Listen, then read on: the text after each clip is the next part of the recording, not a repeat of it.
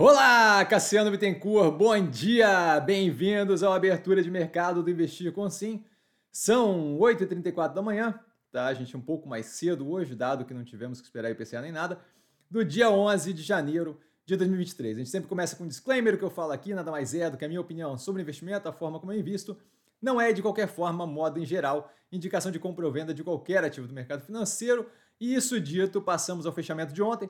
Tá? A gente teve ali uma continuidade de volume consideravelmente baixo nesse início de ano, tá? em vários ativos ali, especialmente ativos de grande porte como o Banco do Brasil, com volume muito, muito restrito. Tá? Ainda assim, bem positivo para o portfólio quase como um todo. Tá? A gente teve via Neogrid, Log, Mobile subindo mais de 5% ali no portfólio. Nenhuma queda relevante, as quedas que tivemos foram todas ali na faixa de no máximo 1%. Tá? A Gafisa, que a gente tem acompanhado com uma queda, um retorno de 27,7%. Tá? Como dito, vejo como especulativo, sem fundamentação, o preço muito mais motivado por uma briga de controle, que daí não leva tanto em consideração o valor é, de cada uma das ações e muito mais o efeito que ele tem na hora que eu estou assumindo ou não o controle da operação. Não tenho qualquer interesse de tocar nisso daqui com uma vara de 10 metros, tá? Oi com novamente ali um retorno à realidade, aí você começa a ter mais um período de queda voltando a 1,56, é, 5,45% de queda.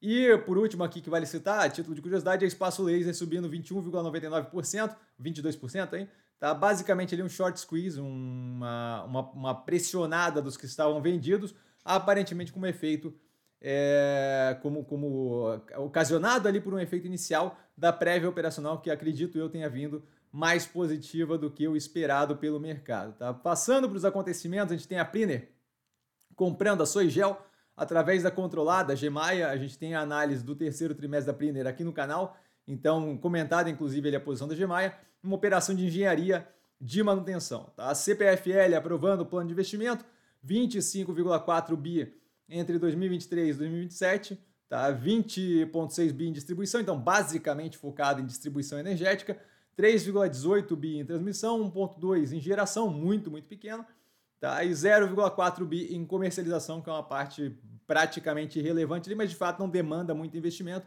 então não é que é pouco investimento, é que é uma parte que demanda pouco.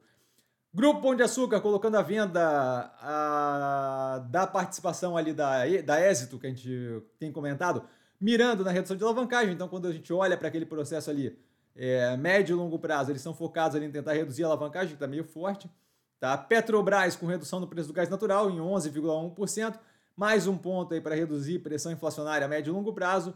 A Aura Minerals, que produz ali é, ouro né, como principal, com prévio operacional, a produção de ouro com queda de 13% no quarto trimestre de 2022 versus o mesmo período do ano passado. Vale recebendo proposta não vinculante por participação minoritária na parte, na divisão ali de metais básicos. O que quer dizer proposta não vinculante? Quer dizer que é só uma conversa preliminar inicial, sem definição de preço, ainda não divulgaram é, nem quem é o ofertante, tá? Então, muito incipiente ainda, apenas aqui para dar uma noção do que pode vir a estar acontecendo. Voltando à Gafisa, a Ash Capital, que estava ali justamente brigando com o Tanuri, né, pelo controle da, da Gafisa, é, convocando a Assembleia para tentar cortar os direitos do Tanuri é, por algum período aí, o drama continua, tá? Quando a gente passa para cripto, a gente vê capital de venture capital para startup de cripto é o menor em dois anos, então com a continuidade daquela secagem é, de volume, de disponibilidade para investimento em cripto, hoje em 2,3 bi, tá? no quarto trimestre de 2022, uma queda de 75% na disponibilidade de capital de venture capital para investimento em startup cripto, tá? Isso a fonte é a PitchBook, tá? Mais indicativos, mais, mais indicativo aí do, do, do direcionamento ao setor, tá? A gente teve algumas é, conversas, a gente tem eventualmente uma informação sobre esse setor e a gente agora conhece daí. A Binance, que é a maior é, exchange, é, corretora, barra local de operação cripto ali, sangrando ativos, tá? 12 bilhões de dólares sacados nos últimos dois meses, 60 dias, é quase um quarto dos ativos retirados, é, isso pós falência de FTX e por aí vai. Então, volto a reforçar, mais um ponto aí mostrando o caminho que está tomando cripto. A China suspendendo visto do Japão e da Coreia do Sul. Eu tinha comentado antes que, que ontem que eles tinham algum, alguma questão ali, tá? Basicamente retaliação pelas medidas implementadas tanto por Japão e Coreia do Sul contra é, Covid, é, justamente evitando ali o trânsito mais, mais simplificado de chineses pelos, pelos dois países ali. Sobre o IPCA de ontem, a gente viu muito por cima, né, que foi acima do esperado, a gente teve uma força inflacionária mais forte nos alimentos e bebidas e fortemente deflacionária em combustíveis, tá? Só para dar uma noção ali de qual é a composição que teve mais relevância no IPCA. O agendamento de mais atos antidemocráticos estão é, à vista, tá? À vista, é, o governo já acionando o STF para tentar evitar um maior, é, maiores consequências desse tipo de coisa. Eu não vejo propriamente como preocupante, mas acho que é algo para a gente acompanhar, tá? Ativos que eu estou observando mais de perto, com base nesses movimentos mais recentes. A Neo Energia com preço estacionado, mesmo com melhora generalizada nos, nos, ativos do portfólio, acho que chama atenção abaixo do preço do IPO.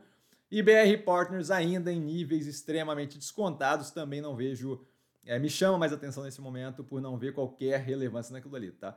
Lembrando sempre, não trago a pessoa amada, mas sou sempre no Instagram tirando dúvidas, só ir lá falar comigo. E vale lembrar que quem aprende a pensar bolsa opera com mero detalhe. Um grande beijo a todo mundo e até mais tarde com possivelmente uma análise. E justamente amanhã, mais abertura do mercado. Beijão, galera. Bom mercado aí pra geral. Valeu!